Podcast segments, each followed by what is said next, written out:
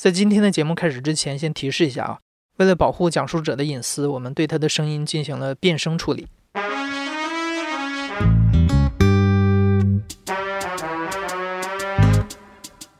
你好，欢迎收听故事 FM，我是艾哲，一个收集故事的人。在这里，我们用你的声音讲述你的故事。每周一、三、五，咱们不见不散。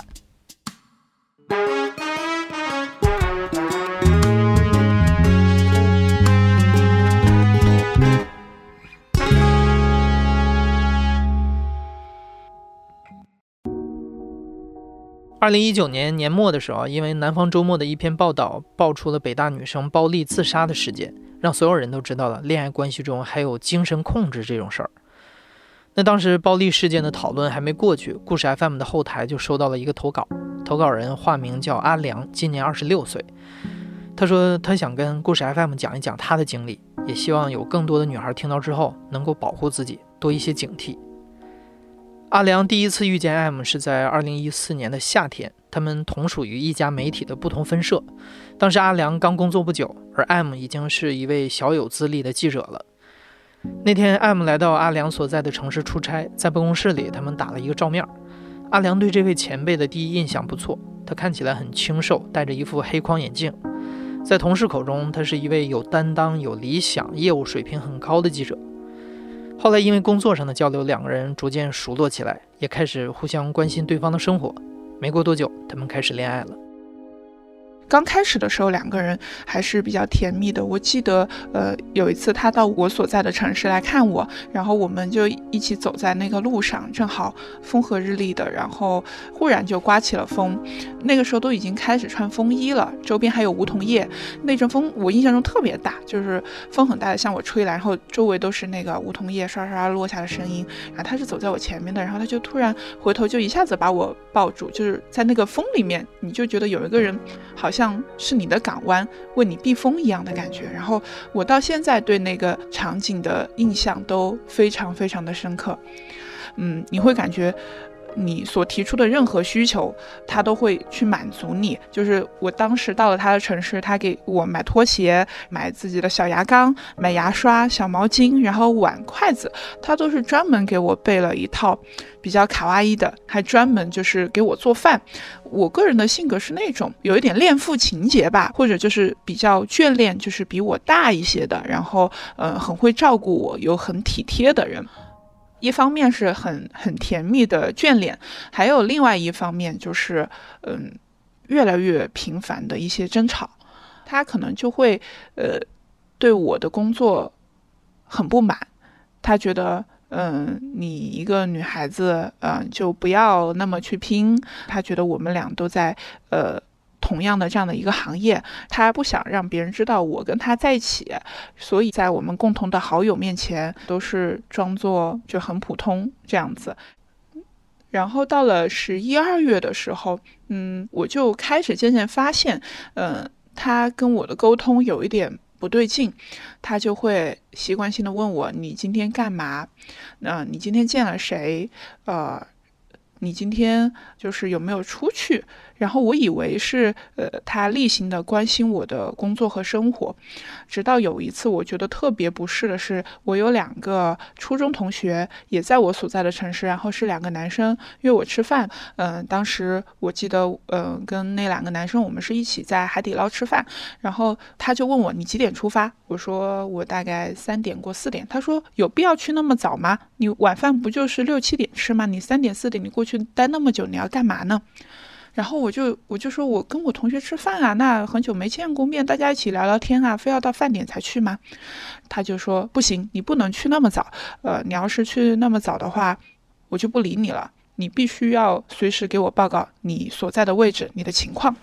我当时就觉得很不可理喻，我就没有理他，我说我就回了句好，但是我就出去了。其实我。到的比较早，但是我刻意的给他说，现在五点过了啊，我现在到哪哪哪了，嗯，我在跟我的朋友在海底捞吃饭。他说你给我拍个照，我说拍什么？他说你拍你跟谁吃饭呀？你给我拍个菜，拍个周边的服务员。他就要严格到这种地步，我就觉得非常的难受。当时我跟朋友吃饭，该拍的照拍了，但是我没有按照他要求的一个小时之内吃完饭就回去。他当时就非常的生气，狂给我打电话，他就开始在电话里面骂我，就很大声的吼，然后嗯，我对面的两个男生他们也听到了，就是 感觉那种表情就很微妙，然后又没说破，说哎你是不是有事儿呀？要不你先回去吧。我又觉得自己很要面子，我说呃没关系，我说吃嘛吃嘛。但是那一餐饭我就吃的坐立难，我已经忘了我跟别人吃的是啥，但是我就一直觉得哎呦一直看手机，一直看手机。然后当时因为那个时候在一起才三四个月嘛。这样前后一对比，就是我会觉得，哎，他前面对我这么好，这么的贴心，他突然嗯这样子，是不是因为他很没有安全感？我就一直会觉得，呃，是不是因为我跟他异地的这种关系，导致两个人都很没有安全感，也没有任何的沟通？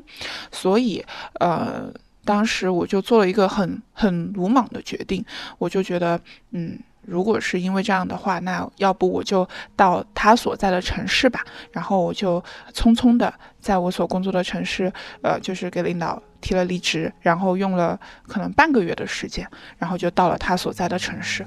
当时他给我买的机票是早上，嗯，六点过四十五的一个机票，到了。他所在的城市，然后他没有来接我，我就一个人拉着一个很大的行李箱。他那个时候他说自己是吃了土豆，然后可能有点食物中毒，就一直躺在家里面。我就相当于是打了车，然后到他住的小区楼下。嗯，我印象中他是穿着一双拖鞋，然后颤颤巍巍的出来接的我。当时我看了以后，我觉得有点心疼，然后心里就觉得，哎呀，呃，没关系，没关系，嗯，咱俩终于在一起了，然后，嗯，以后这种情况，嗯，都可以相互照顾了。刚开始的时候觉得，哎，两个人，因为那段时间我就辞了职，没有工作嘛，大概有，呃，三四个月的一个空档期，一般要么就是他出差。那个时候我觉得自己还挺自闭的，就是甚至也没有太给我家人说这件事情。他出差的时候，我就一个人把自己关在那个嗯很小的一居室里面，那段时间就疯狂的看《甄嬛传》。那 然后我觉得我把《甄嬛传》都看了很多遍了。他不回来的话，我一个周都不会下一次楼，相当于他回来一次，然后我们俩就去菜场采购一堆菜，然后放在冰箱里面。但是在这个时候，我们确实减少，就是没有什么争吵。我现在觉得好像就是他把我放进了他觉得安全的一个地方，然后我也觉得，嗯。通过这种方式可以避免一些，呃，这种我内心的难受。那我觉得，哎，还可以维持一段时间。这也是我，我觉得我的迷之行为。我到现在都觉得我可能是一种比较讨好型的人格。我那个时候没有意识到他的那种控制欲非常的强。嗯，然后那个时候我就开始在找工作了。我当时是找了四个多月吧，然后在一家呃互联网公司工作。我印象中，他就不会，正好是夏天，嗯，他不会让我穿这种，呃，短过膝盖的裙子。说，呃，你，你这个裙子怎么这么短？你不能穿裙子上班。然后，嗯，有一天早上，他可能就醒来，看到我正在穿裙子，他就直接就跑过来把我的裙子扯掉，然后就说你不能穿这个裙子，然后就随便给我拎一条裤子，就让我穿裤子去上班。我当时都不涂口红，也不化妆，他就说，呃，你不要画的花里胡哨的，比如说戴耳环呀之类的，也也不行。然后当时我们公司不是会发健身卡吗？他就会非常的拒绝，说，嗯，健身房有什么好去的？呃，那些什么傻逼教练就开始骂，呃，然后我只有在他呃出差的时候，自己悄悄的去健身，然后还不敢告诉他，嗯，但是会会你会。随时觉得会被他发现这件事情，呃，很担心被他发现之后两个人要争吵，然后就感觉像小学生一样偷偷摸摸的跑出去健身，然后在这后来的时间里面，他就会依然就对我的出行、对我见朋友、聚餐就非常的控制，嗯，就是什么臭婊子，你好贱啊，你跑去跟人家吃饭，你跟别人是有什么不轨之心吗？比如说，我跟同事一起去出差，然后他会就会让我拍睡在我床对面的是谁。嗯，只要我出差，他每天晚上都会跟我视频，而且那种视频的口吻就是那种命令式的。你现在必须马上回到房间开视频，如果开不到视频，嗯，我就跟你分手，我就我就要你好看。他就说：“你不要以为我不知道你以前做的那些丑事。”然后我说：“我说那你说说看，我以前做过什么丑事？”他说：“呃，我现在就不说了，啊，但是你自己要明白你做了什么事情。”他就会让你呃陷入一种我有错，你都是对的，我随时可能都会辜负你，都会出轨，所以我要在你框定的这个范围以内，呃，这样的话我们的感情才能永固。就有一次我去丽江旅游，我跟我同学一起去，他就又陷入了那种很惶恐的状态，就是就像我们当时呃就是异地的时候，他说你不要以为我不知道你现在跟谁在一起，然后他当时就报了跟我一起入住的同学的名字，然后以及我们所在的客栈的房号，就是客栈的地址，他有。公安的朋友，他给我讲过好几次，就是他找采访对象可以通过公安去查到那个人所在的位置、户籍地址，嗯，只要他有名字就可以。我就觉得这件事情非常的恐怖。然后还有一次，我在他电脑里面发现一个截图碎片，就是他查过的他以前的女朋友，然后也就是他的那个实习生的开房记录。然后我看了以后，当时就觉得。就很无语，但是我真的，我现在想起来都无法想象我为什么当时就那么着了魔的，觉得要跟这个人在一起。还呃，我分析下来，可能有一点是因为我觉得我已经呃为了你放弃了这么多，然后到了你的城市，嗯，为什么？我们不能在一起呢。我当时就是有这样的一口气在这里，然后我觉得，嗯，别人不跟你在一起，或者是你们最终没有一个好结果，可能是因为，呃，别人不够坚持，也不够好。那我一定要证明我是适合你的啊！我当时竟然是这种心态。那天正好是五二零，然后呢，晚上我就拿了他的手机。我为什么会知道他的密码？他其实一直不愿意让我看的。然后我就，嗯，趁他不注意的时候坐在一起，我就记住了他的密码，然后打开了他的手机。然后我就觉得我又发现了一个新世界。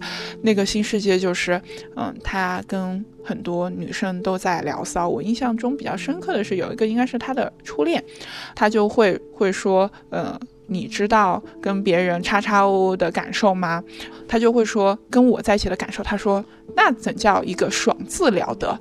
哇！我当时看了这个以后，我真的差点没喷血吐过去。我就想，我操你这个人怎么能能这样子呢？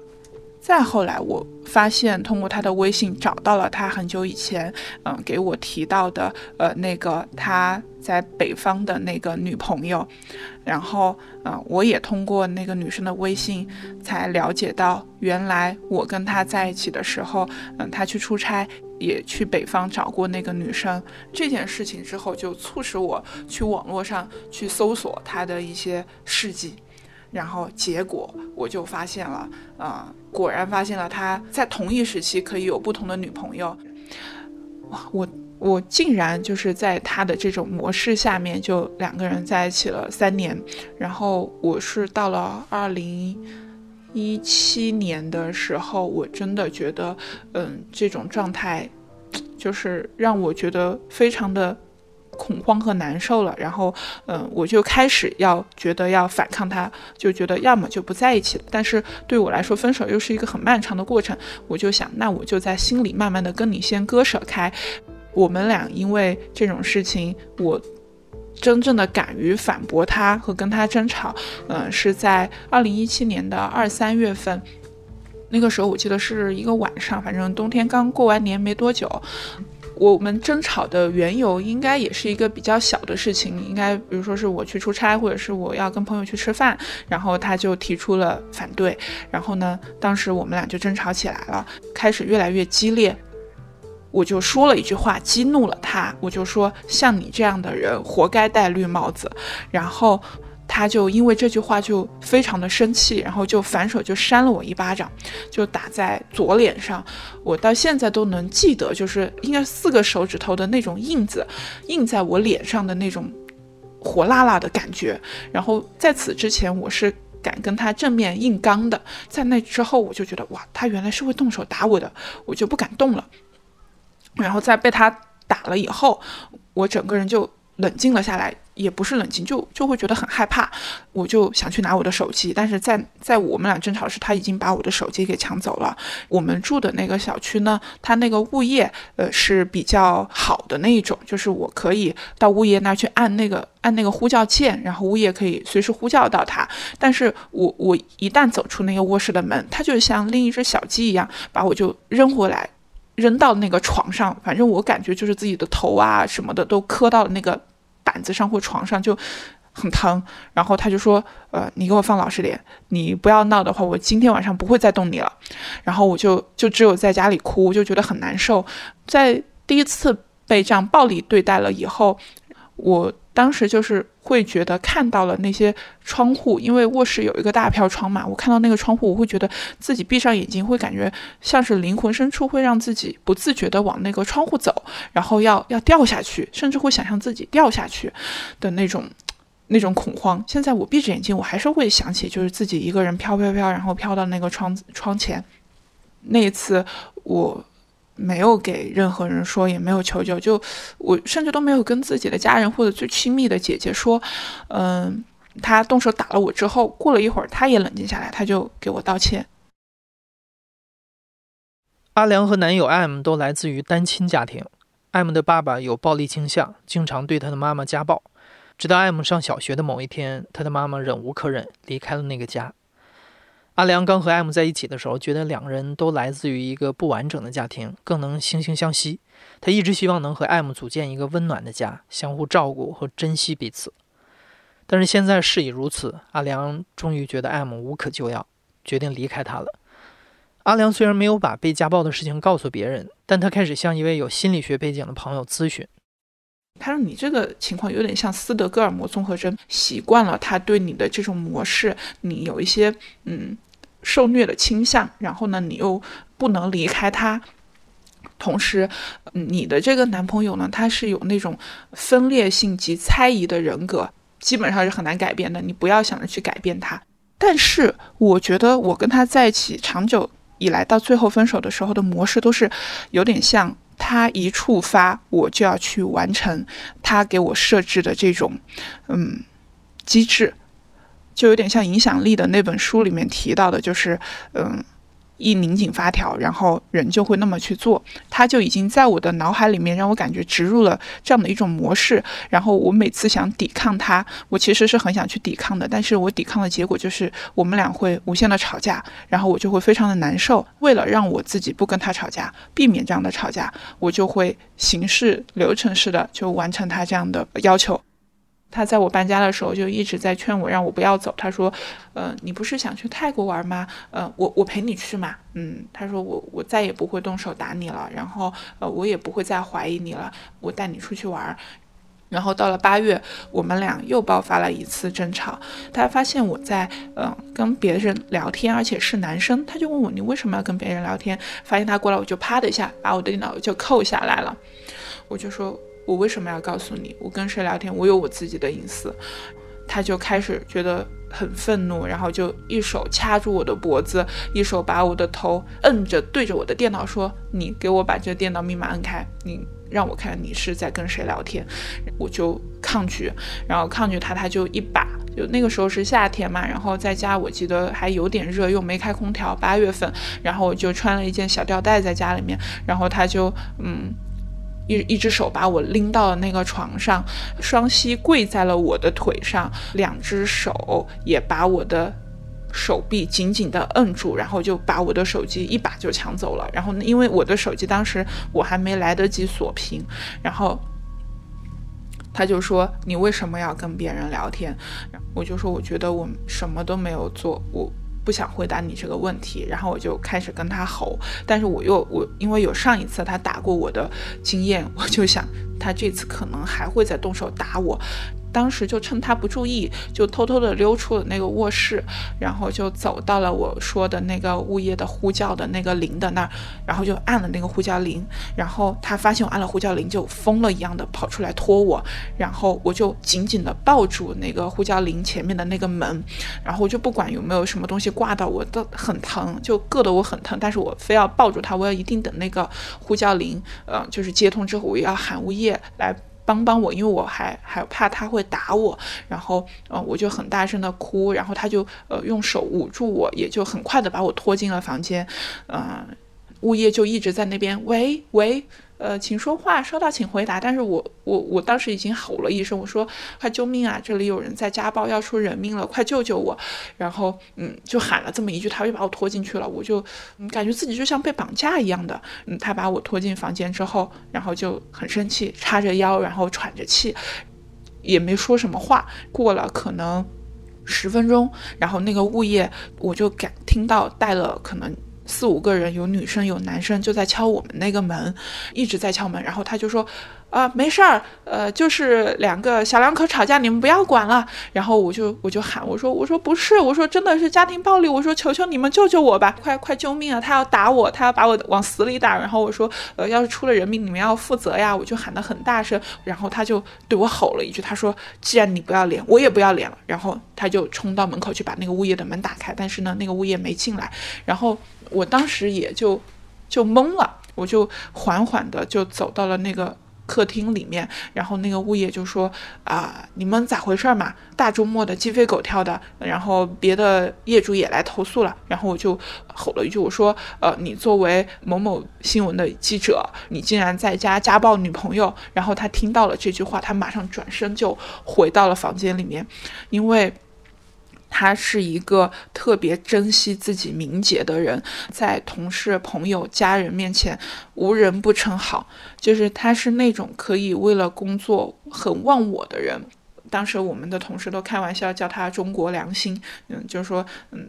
像这个行业有他这样担当的记者确实不多了，呃，一分为二的看，我觉得他确实对自己的，嗯，对新闻很很有追求，我觉得这也是吸引我的一个地方所在。但另一个地方就是，嗯，他有这种不为人知的邪很邪恶的一面，我就让物业报了警。那两个警察一开始是不愿意来的，我当时也没什么经验，我也是后来听了嗯故事 FM 之后，我才知道哦，警察来了之后不出警也要出个也要呃做一个不出警的记录，呃这样的话不管不管怎么样还是有一个什么案底的，嗯在将来不我要维权或者是怎么样的时候，他总是有证据帮助我的。我当时完全不知道，警察来了以后，因为我当时没有穿 bra。就是穿一件嗯小小的吊带，我当时觉得自己很卑微，感觉又很惊慌失措，我不知道我可以相信谁。然后当时警察来了以后，就呃问了我们几句，我就已经沉默了，不想再讲话了。嗯，然后呃警察就问什么，他就很机智说：“哎呀，没什么，就是我们吵吵架，嗯，麻烦你们了。”我记得哈，他还给警察发了烟，就是那种比较嗯。游刃有余的去处理这件事情，然后警察也就没怎么管我了，就要了我们俩的身份证，用手机拍了张照就走了。嗯，我从那一次开始之后就决定我要搬出去，不能再跟他住在一起了。我觉得我运气很好，就是可能老天都在帮我。嗯，我当时找房子，呃，就一天我就马上找到了我现在所住的这个房子，然后房东当天就跟我签了签了约。第二天我就下了班，我提前请了个假，下班回家就把东西收好，就找一个师傅一百块钱，就从嗯对面小区搬到了这个小区。搬到这个小区的时候，把行李都全部放下，然后一个人坐在我现在所在的这个卧室的时候，我当时就就哭了，我就说不出那种百感交集的感觉，就是啊，我好像终于离开了你，我终于告别了呃这段生活。就百感交集，不知道是难过还是高兴。在此之前，我还去做过一次心理咨询，但那次心理咨询也是一个呃倾诉吧，就没有太多用。但是我觉得自己确实受到了很大的精神创伤，是嗯，即使是现在分开了两三年了，嗯，在自己压力很大的时候，做梦还是会梦到他。有一个梦是梦到那个嗯窗外。那个突然就有一个无人机飞进来，然后就把他也带进来了。然后呢，他就一把抓住我的脚要往下拽。然后这是一个场景，还有一个场景是，嗯，他在后面追我，然后我我就一直跑，最后被他抓住了，然后就被他关进了一个铁笼子里面。然后我就感觉自己像一只被关的那种动物一样，然后他就拿着鞭子在外面抽。哇，我觉得这这两个梦，我现在觉得简直是人生的噩耗。我我我觉得那段时间真的是很难熬。就呃，虽然我脱离了这个人，但是他对我的这种精神的伤害，他一直都还在。嗯，直到我渐渐走出来，是在二零一八年的四月份啊。然后那个时候，我觉得自己已经开始。可以有一些自己新的生活，呃，我会去想去学跳舞，然后会化妆，也会拥有自己的口红，呃，有想穿的一字肩的衣服、裙子，啊，然后耳环，我想怎么打扮就怎么打扮，我想染头发就染头发，就没有人在管我了。我觉得好像自己一下子人生像是迎来了一点绽放的感觉，我就觉得这种感觉真棒。终于迎来了新生活的阿良，有一天在微博上收到了 M 的一位前女友发来的私信，他说自己也曾经遭受过 M 的精神控制。后来他们通过各种社交媒体了解到，至少有六个女孩跟阿良一样，在不同程度上遭到了来自 M 的精神和身体上的伤害。阿良说他不知道该怎么办，虽然自己已经爬出了阴影，但是将来可能还会有更多的女孩受到折磨，而 M 不会因为自己的行为付出任何代价。其实，在那个时候，呃，我遇到这样的情况，我会去找我的朋友说，就大家都不可不可理解，就说这样的男生他很帅、很多金、很有钱吗？他他很怎么样吗？你为什么这么留恋他？我其实我也在问我这个问题，我为什么没有跟他分手？我觉得这个人他，就因为我听过故事 FM 以前的一些也比较类似的，我就觉得，嗯，就是。我们这些女孩子可能对这种防备心真的太少了，她可能跟性骚扰啊、性侵犯还不是一个行列。就是你如何辨别一个会给你带来伤害的人？嗯，我觉得如果我以后有了孩子，我也觉得这真的是，不管是男孩还是女孩，这也是人生当中所。不可避免的一刻，就是当你遇到危险的时候，你如何及时止损，而不是让自己一而再、再而三三的沉溺在里面。